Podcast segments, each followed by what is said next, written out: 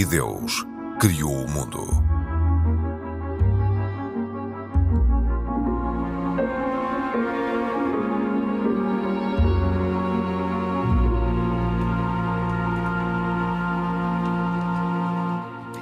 Olá, bem-vindos. O presidente da França tem sido alvo de críticas por ter violado a lei da separação entre Estado e religiões.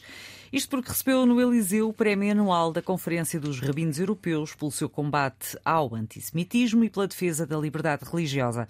E na altura foi acesa a primeira vela do Hanokiet pelo rabino-chefe da França. Este é um dos temas deste E Deus Criou o Mundo. Eu sou a Cristina Esteves. Hoje temos como convidado Felipe Davilés, mestre em História e Teologia das Religiões, jornalista especializado na área da religião. E claro está que temos os nossos comentadores residentes, Mohamed Ibrahim, da comunidade islâmica, Pedro Gil, católico, e Isaac Assor, judeu. Este é um programa da autoria de Carlos Quevedo, produção de Cristina Condinho, trabalho técnico de João Carrasco.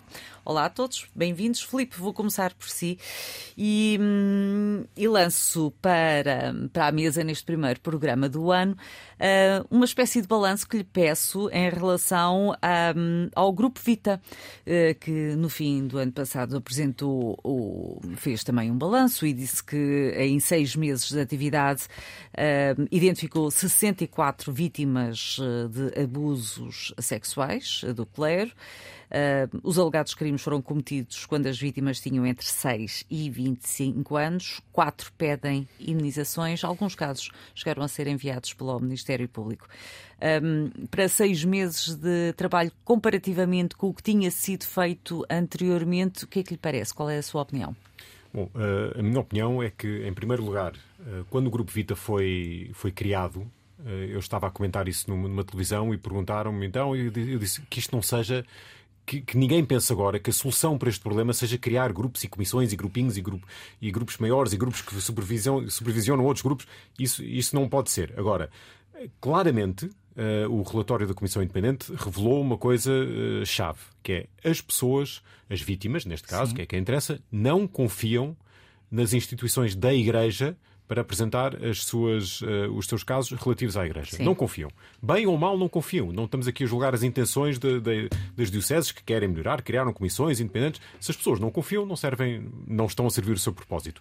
O Grupo Vita conseguiu surgir com uma independência que atraiu mais, uh, mais casos e, e, mais denúncias. Isso é importantíssimo. Portanto, tem eh, credibilidade. Uh, sim, sim, tem, está a demonstrar que tem credibilidade. Eu falei recentemente com alguém da, da Comissão Diocesana de Lisboa, perguntei como é que estava, se havia novos casos, e essa pessoa disse-me: temos tido alguns casos, todos eles vindos através do Grupo Fita. Ou seja, as pessoas continuam, por regra, a Sim. não ir diretamente às dioceses. Não quer dizer que as comissões diocesanas não continuem a existir, porque desempenham um papel importante. Mas o, o Grupo Vita está a demonstrar que a sua existência faz sentido e, e portanto, ainda bem. Em relação à questão das indenizações, Uh, é interessante. Uh, é interessante que sejam quatro, é interessante que sejam só quatro. Uh, toda esta questão das indenizações tem sido interessante, do ponto de vista sociológico, também de observar como muitas pessoas não pedem indenizações uh, e dizem que isto não é um problema que se resolve Sim. com dinheiro. É curioso isso, porque é uma mentalidade diferente daquela que estamos habituados a ver nos, nos, Estados Unidos, pronto, onde, onde, há uma caça quase à vítima e à indenização, e isso tem, tem levado dioceses inteiras à falência. Em França, se não me engano, a Igreja Católica cativou 300 milhões de euros. Pronto. É, portanto, é. E agora, vimos foi aqui um, uma questão interessante do das declarações que, que na altura o colocaram em, em sarilhos o, do Dom Manuel Clemente, quando era patriarca ainda, dizer eh, que o estar a falar de indenizações podia ser visto quase como uma ofensa às vítimas. Passámos agora para o Dom Rui Valério a dizer indenizações sim senhora, mas não, não é só para os casos da Igreja, para todos. Sim. Ou seja, passámos de indenizações não para indenizações para todos. Eh, eu não estou a criticar nenhum nem outro, mas é uma evolução interessante eh, e, revela também que a Igreja está também a aprender. O que não se justifica, repito, já disse na altura, repito agora, é que a Igreja continue a dar estes passinhos quando teve muito tempo para preparar uma resposta conjunta, para pensar. Estas questões das imunizações podiam estar pensadas. A Comissão Independente esteve a trabalhar durante um ano, dez meses. Os bispos tiveram mais que tempo para se juntar e dizer como é que nós vamos reagir quando saírem os dados. Não sabemos, não sabemos que dados é que vão ser, mas nunca vão ser bons. Basta um caso. Como é que nós vamos reagir? Vão, vão, Vai-se falar de imunizações. O que é que vamos dizer? Em vez de estar cada um a responder à sua maneira, Sim. depois uns a criticar uns aos outros, nesse sentido, a, a, a resposta da Igreja foi desastrosa. E, e é bom Está a aprender. Que, eu, eu, espero que esteja a aprender. Espero que esteja a aprender. Pedro, em alguns casos tenho dúvidas que esteja a aprender. Uh, tem, tem dúvidas? Em alguns casos? Em alguns casos tenho, nomeadamente em relação à transparência com os novos casos que vão aparecendo. Por exemplo, nós tivemos uma, uma fase em que todas as dioceses se atropelaram para fazer comunicados, a dizer, nós uhum. recebemos da Comissão Independente uma lista com X nomes. Sim.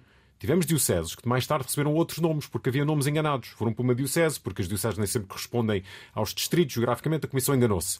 Enviou para uma diocese um nome que era, do, que, era da diocese A. Essa diocese reencaminhou o nome.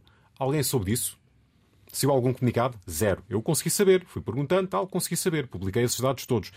Mais tarde, houve casos de padres que foram, uh, que os casos foram arquivados, não havia provas. Em alguns casos, surgiu um comunicado a dizer, em relação a este padre, a coisa ainda estava fresca. De, desde então, ainda recentemente, nunca mais, nunca mais, nunca mais.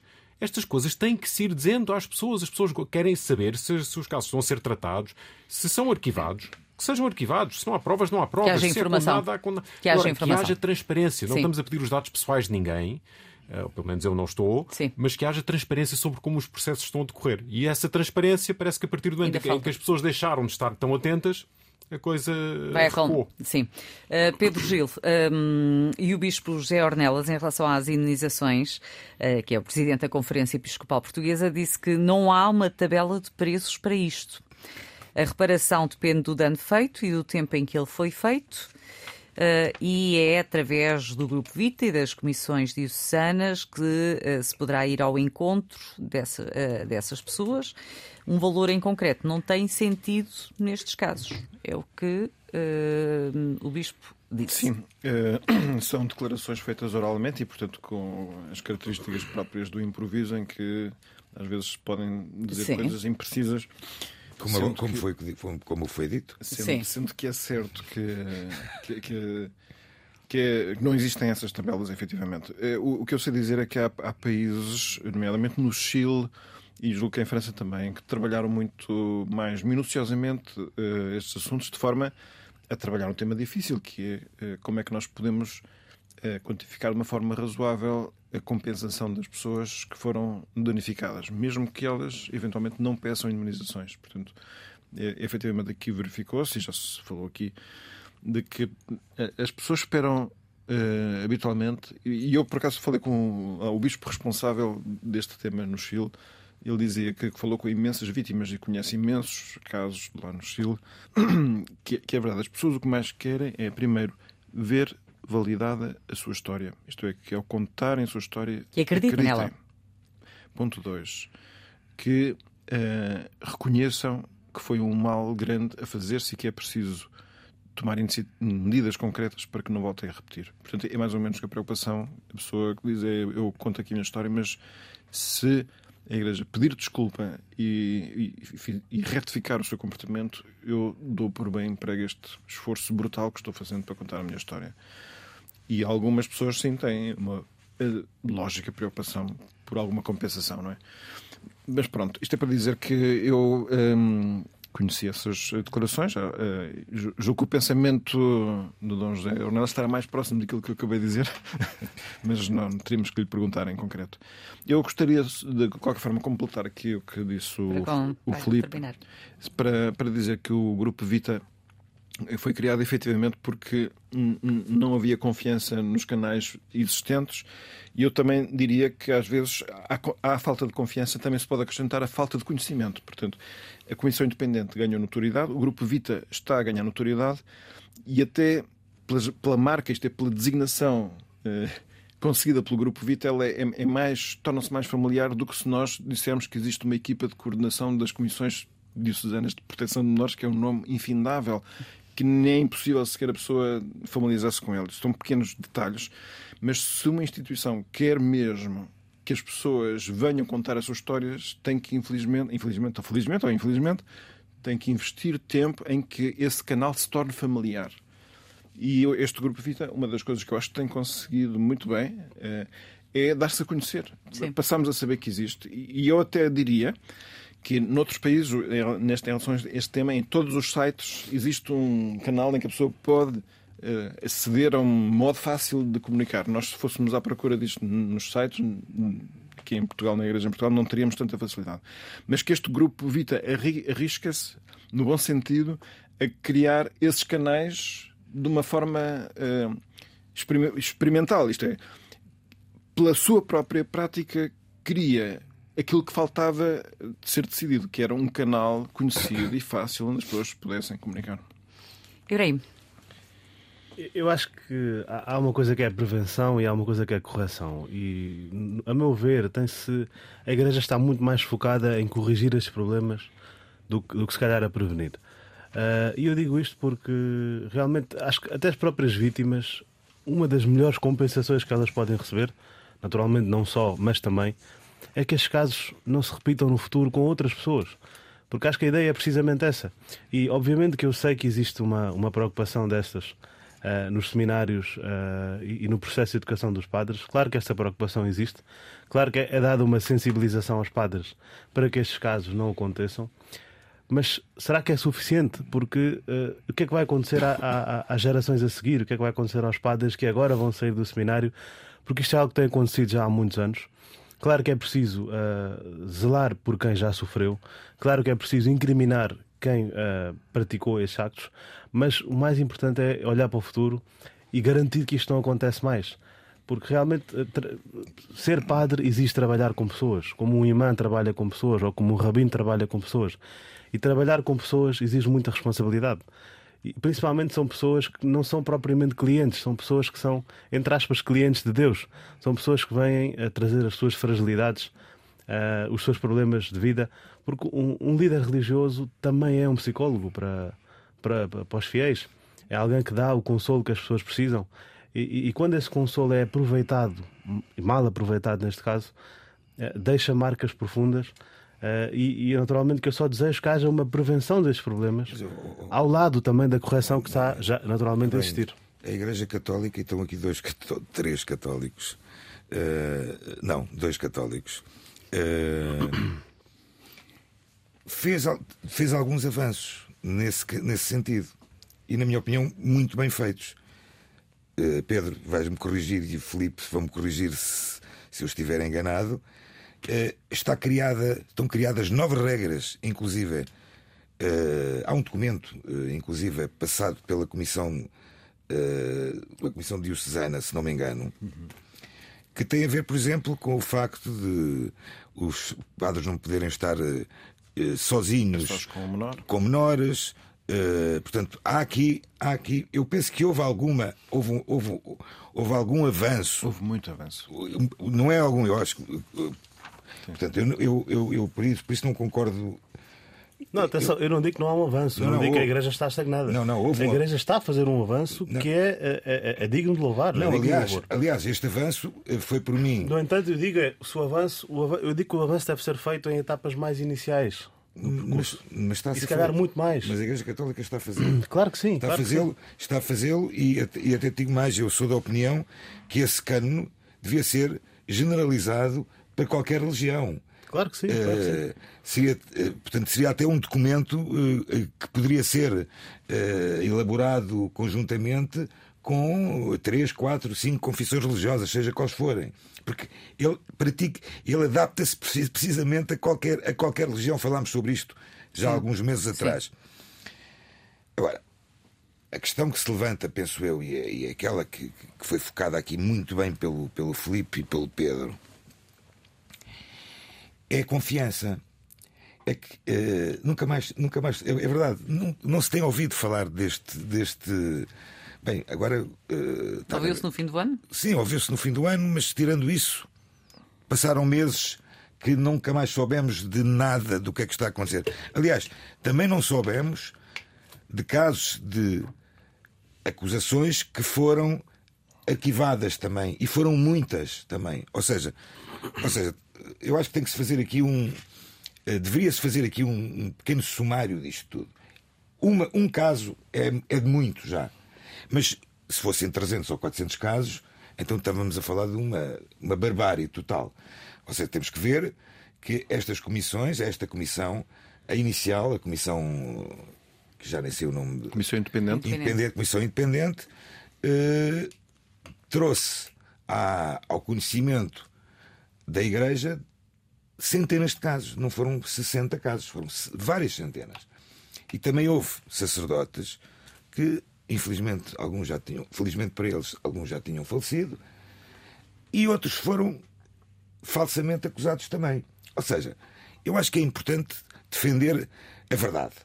A verdade, uh, essa, é, essa é, uh, chamemos, o, o, o, o, critério fundamental. O, o critério fundamental é esse.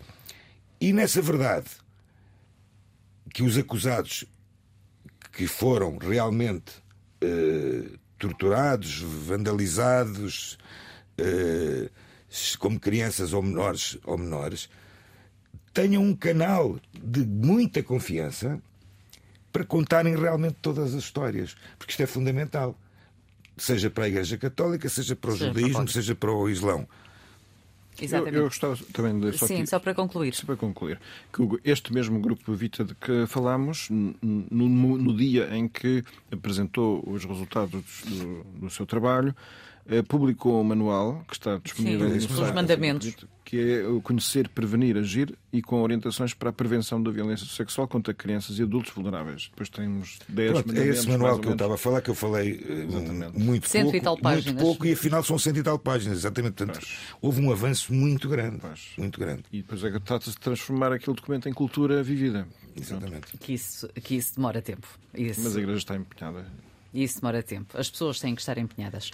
Uh, Ibrahim, vou começar agora por si, uh, com, com a informação que que conta há pouco, que Emmanuel Macron recebeu no Palácio do Eliseu a cerimónia judaica, em que a vela de Hanukkah é acesa.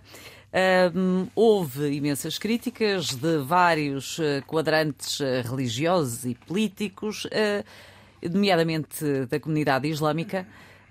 Este ato é condenável? Eu acho que naturalmente o presidente Macron é livre de receber as eh, cerimónias que ele quiser, eh, quaisquer que sejam as, as religiões que, que, elas representem, mas claro que isto torna-se uh, um ponto uh, a criticar, entre aspas, para quem critica, porque oficialmente, uh, naturalmente, nós sabemos que a França é um Estado laico que não deve inclinar-se, naturalmente, por um lado ou para só uma religião uh, e, e, naturalmente, ignorar as outras. Mas isto também é algo que é, é debatível, porque também levando outras questões, que são porque é que, por exemplo, o Estado português investe uh, uh, bastante no Natal. Também podíamos perguntar porque é que é assim. Claro que, no, caso, no caso português, há uma maioria de uma população que celebra o Natal e, e tem uma, uma base ou um passado ou uma ligação ao catolicismo. É, mas, mas, quem, mas, há quem critique naturalmente porque é que os contribuintes todos, independentemente da sua, da sua religião, pagam uh... as iluminações. É? Desde o fundo é as iluminações. Pronto, exatamente. Uh... Mas também se calhar vão vê-las. Claro, claro, lá está. Não, lá está. Uh... Eu, eu, não, não tem a ver apenas com isso. Não tem, não tem a ver apenas com isso. Não, não, não deixa-me só terminar o meu, deixa só terminar o meu, o meu ponto de argumento. Uh, neste caso, o Hanukkah. O presidente Macron, naturalmente, não, não é eh, conhecido por ser judeu. Não, que eu saiba também. Não. Que eu saiba também. Uh, e quando ele recebe uh, uma, uma, uma, uma, celebração do Hanukkah, que a meu ver, pessoalmente, não tem. um prémio, não é? Não também. tem qualquer implicação. No entanto, é, é, normal que algumas comunidades se sintam ofendidas. Uh, mas também é preciso compreender que, obviamente, não há uh, uma, uma, uma, relação direta entre aquilo que as pessoas uh, acham e aquilo que o, o presidente Macron faz. Uh, não tenho muito a dizer honestamente sobre isso, mas é, obviamente que a comunidade islâmica em França, pela quantidade que representa, nós estamos a falar de quase 7 milhões de pessoas que lá vivem, que representam um, um contributo importante para o PIB francês e para a mão de obra que existe em França. Uh, e também, uh, aos poucos, a esfera política, é normal que haja uma repercussão e que as pessoas sintam que porque é que o presidente só uh, só uh, celebra ou recebe festividades de um lado e não do outro, porque oficialmente não devia receber de ninguém. Deixa-me ouvir o Isaac. Bem, o presidente do Conselho, Isaac, eu, o, o eu presidente. que foi um erro. Exatamente. Eu também, eu, eu vamos lá ver. Uh, o Estado francês é um Estado laico, portanto há uma separação entre a Igreja e o Estado, portanto as religiões e o Estado. Uh, uh, se calhar não o devia ter feito, mas, mas vamos lá ver uma coisa. O Presidente Macron faz o que pretende e o que entende. a Comissão o, a Conferência dos Rabinos Europeus eh, deu um prémio ao Presidente Macron pelo seu combate ao antissemitismo e pela defesa da liberdade religiosa. E o Presidente Macron decidiu receber este, este, este prémio na sua residência e coincidiu. E coincidiu na primeira noite da Hanukkah. E Hanukkah não é propriamente uma festa é uma festa religiosa, de, de cariz religioso, mas não é uma festa, como eu já disse aqui há umas semanas atrás, bíblica. Ou seja, é uma festa que recorda-nos duas coisas fundamentais. Primeira, uh, o, milagre, o, milagre, da luz, o milagre do templo ter sido uh, destruído e o azeite que durou que duraria um dia, durou oito dias, que era o tempo que demorava a vir o azeite puro de, de, de Jerusalém, mais, mais longe, por assim dizer, e eh, a luta também pela liberdade religiosa. E porquê? Os judeus eram proibidos, foram proibidos por essa razão, estavam a ser proibidos de estudar a Torá, de estudar, de fazer práticas judaicas, e por isso é que os gregos também invadiram e destruíram o templo. Ou seja, Hanukkah tem, tem realmente esta, este simbolismo eh, perante a liberdade religiosa e o milagre. Hum. Agora, se o presidente Macron decidiu, repara, o presidente do, do Conselho Representativo das Instituições Judaicas de França diz considerou que tal ato foi um erro. Tá, mas lá porque ter considerado um erro não ia? Não era o local apropriado. Uh, gostava de ouvir a vossa opinião. Filipe, agora só vocês falam menos. Eu acho que posso falar menos, porque a minha opinião sobre isto é, é bastante resumida. Uh, o presidente Macron agiu mal de acordo com a concepção francesa de separação de Estado. Sim. O que nos pode levar a perguntar o que é que achamos da concepção francesa de laicidade e de separação de Estado uh, e, e religião. E eu acho que toda esta reação, tu dizes que se passou, revela que essa concepção é, desculpem-me lá usar este termo, uma palhaçada. É uma palhaçada pensar e as pessoas ofenderem-se porque o Presidente da República participa de um gesto simbólico com uma comunidade importante, histórica, religiosa do seu país.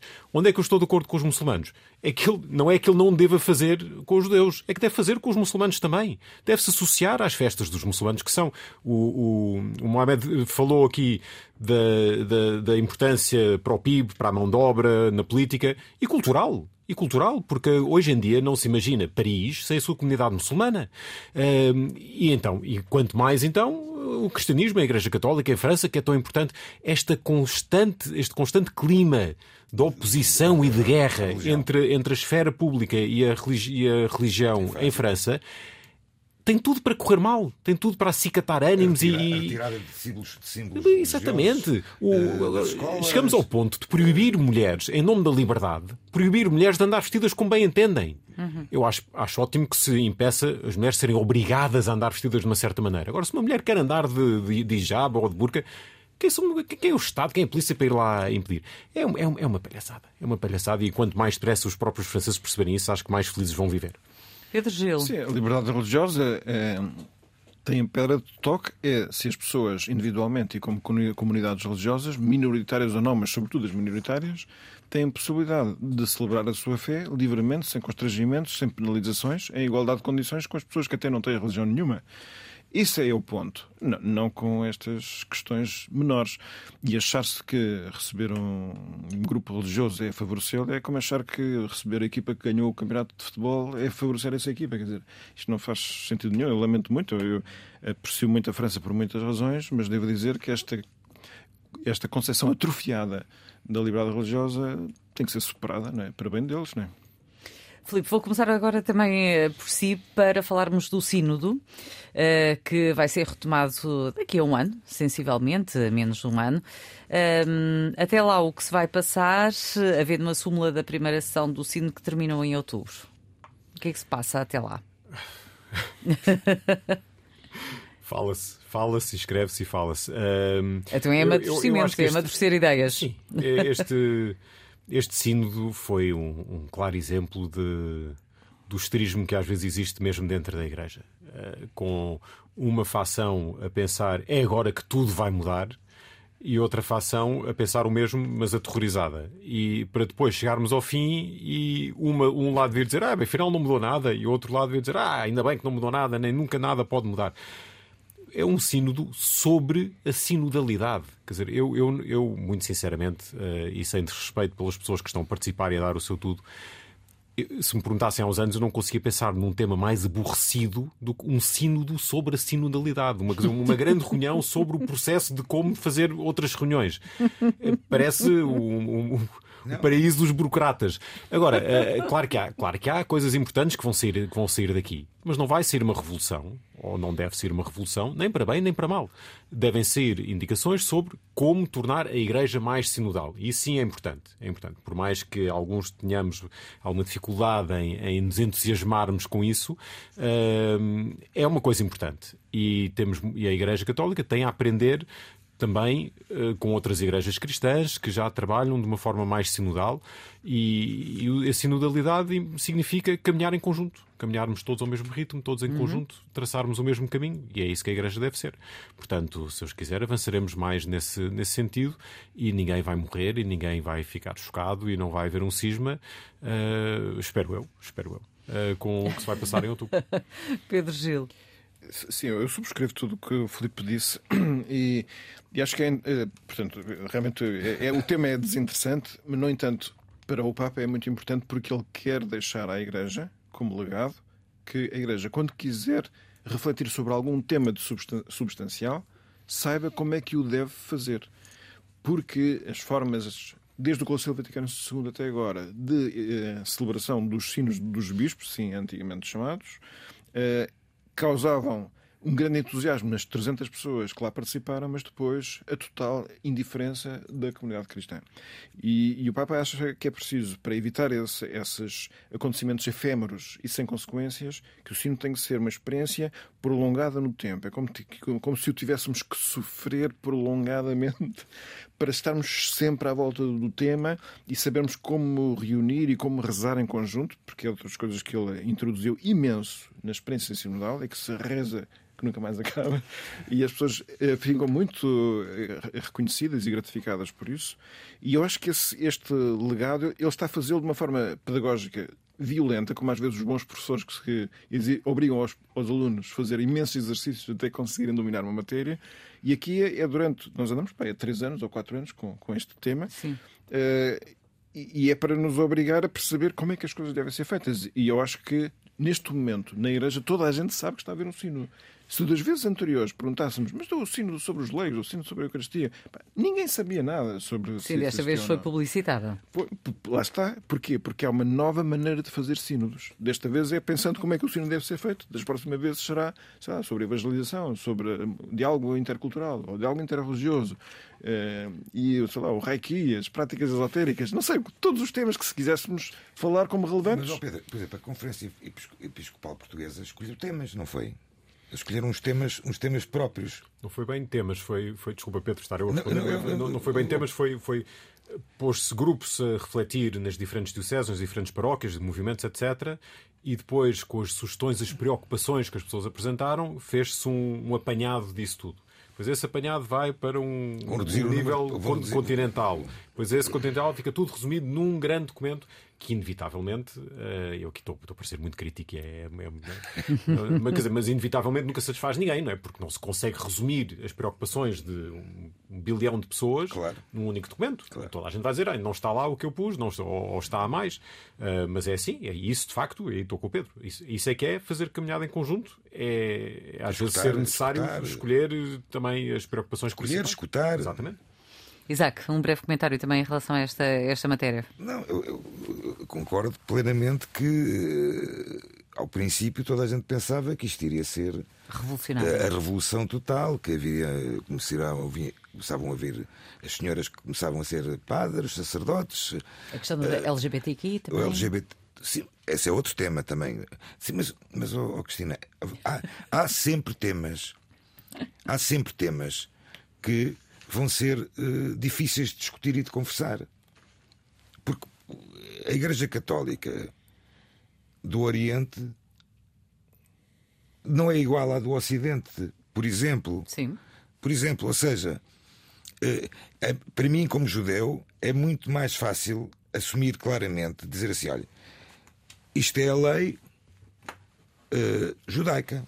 Ponto. Não há aqui 50 interpretações, não, não há aqui eh, ideias. Poderá haver interpretações eh, a, a certos temas, mas, mas, mas em termos de dogma, eh, dogma está, é claríssimo. O dia do descanso é o sábado. Ponto. Acabou. Não podes comer, o judeu não pode comer isto, isto, isto, isto. Ponto. Acabou. Não há. não vamos fazer um, um tipo de sino para discutir que a partir de agora se pode comer marisco. Por exemplo. Estou a dar um exemplo Sim. prático, assim, de uma coisa simples. E a Igreja Católica está-se a dar esse trabalho, e bem, na minha opinião, porque escutar, ouvir, não faz mal a ninguém. E, hum, Ibrahim, eh, o Papa diz que os católicos devem eh, ser chamados a tomar o pulso e a assumir os grandes desafios. Eu acho que sim, quer dizer, a ideia de qualquer religião é essa. Portanto, eu até estava aqui a ver o próprio Papa Francisco hum, pediu para, para, para, para a Igreja se tornar uma Igreja sinodal. Sim. Eh, e claro que em vários lugares os católicos preparam-se para, para, para esta nova realidade, talvez, ou esta experiência, digamos assim. Eh, mas, mas sendo um local de encontro, eh, o Papa Francisco, efetivamente, com a experiência que ele tem tido e com o legado que ele tem deixado até agora, um, um legado eh, de trazer as pessoas num único lugar, de juntar toda a gente na igreja, de não discriminar ninguém, eh, coisa que ele provou também na, na Jornada Mundial da Juventude, pelas suas famosas palavras. Eh, mas o propósito da religião é precisamente esse. Eu acho pena é quando a religião começa eh, a tornar-se uma elite ou quando a religião começa a discriminar alguns. Tem que haver estes debates mais abertos, tem que haver estas inclusões, eh, porque no fim do dia somos todos humanos. Meus senhores, estamos a 3 minutos, 4 mais ou menos do, do fim do programa e hum, vou-vos lançar o desafio. É o primeiro programa do ano. Ahm, Peço-vos as vossas recomendações com aquilo que esperam para este ano. Muito bem. Pedro Gil. Não estava eu preparado para fazer assim uma antevisão, gostaria de ser perfeito, mas assim dá tempo para eles para pensar. Eh, É um ato de, um ato de caridade. Muito bem. Mas hum, quer dizer, eu, eu diria que era muito importante as pessoas reconquistarem tempos de silêncio diário na sua vida. É uma coisa muito estranha, que eu estou para aqui a dizer, mas acho que também me baseio em parte numa ideia do Cardeal Tolentino, dito a propósito da atribuição do Prémio Pessoa, que ele dizia que deveria ser atribuído o Prémio Imaterial da Humanidade? Eh, Património Materi- Material Imaterial da Humanidade, ao silêncio. Porque nós perdemos um bocado a noção de que temos capacidade para descobrir a verdade das coisas. Nós não temos que estar só a ouvir as teorias dos outros, ainda que sejam pessoas que pensam como nós, sobre como é que as coisas são. E para isso era indispensável o silêncio. Espaço onde também se dá a verdadeira conversa com Deus. Pronto. Filipe. Hum, infelizmente, nós entramos neste novo ano eh, com mais uma vez com guerra eh, na Terra Santa. É uma guerra que está a afetar eh, judeus, muçulmanos e cristãos. Eh, é uma terra que é especial para todos eles. Eh, eu queria recomendar, queria pedir- recomendar que as pessoas rezem, porque pouco mais podemos fazer. que, que apoiem na medida do possível, seja através de donativos, através de organizações de confiança que, que existem, as populações que lá estão que precisam de ajuda e, e que procurem conhecer, eh, procurem conhecer um bocadinho melhor aquela terra, para- até para compreender o que se está a passar e porque é que se luta eh, e, e porque é que não se deve lutar. Eh, eu penso que uma vez neste programa eu recomendei uma biografia de Israel, de, do Montefiore, Uh, volto a fazê-lo. É uma obra grande, muito completa, uh, muito bonita, que nos dá toda a história da Terra Santa, uh, do antigamente até hoje, e, e é uma, um, uma boa porta de entrada para, para esta realidade que é tão complexa. Ibrahim, uma recomendação e um olhar para este ano. Eu vou ser muito sincero. Quando a Cristina disse-me para pensar nas recomendações, o Pedro disse metade do que eu queria dizer e o Filipe disse outra metade. Garanto que é verdade.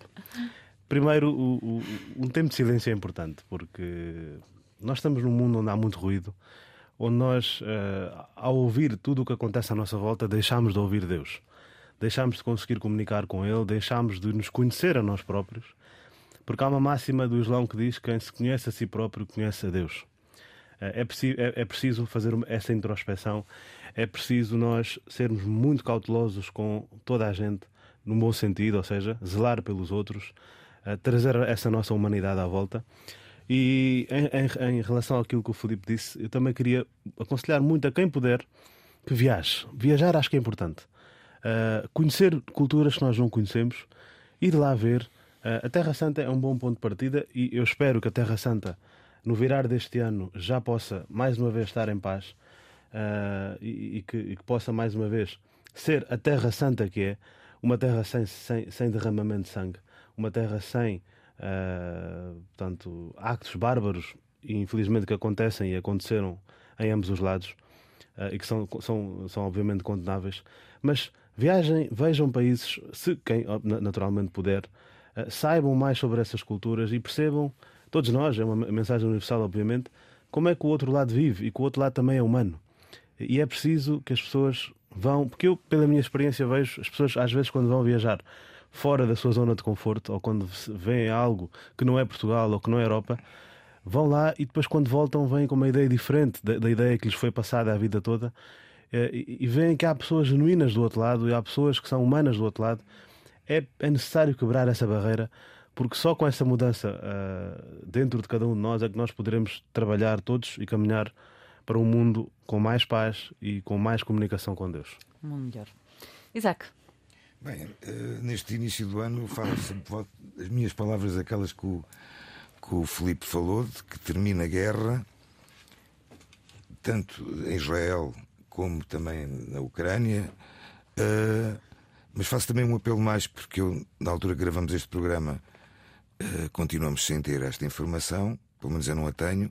Espero que quando este programa for para o ar, os reféns que estão do lado do Hamas já estejam em casa porque realmente já passaram quase quatro meses desde o, desde o dia que foram levados barbaramente de suas casas. E para terminar a minha recomendação para este início de ano também, uh, na Gulbenkian vamos ter, a partir do dia 21 de janeiro, o Quarteto de Jerusalém. Uh, portanto, é um quarteto de música clássica, uh, muito bom, e nada mais também que neste silêncio que é importante também só ouvir um bocadinho de música clássica para também de alguma forma uh, nos, nos inspirar, inspirar, e nos ilumine também para um, para um ano feliz e com sucesso. Muito obrigada, desejo-vos um, um, excelente ano e quanto a si, desse lado, obrigada pela sua companhia. Voltamos eh, para a próxima semana. Bom ano.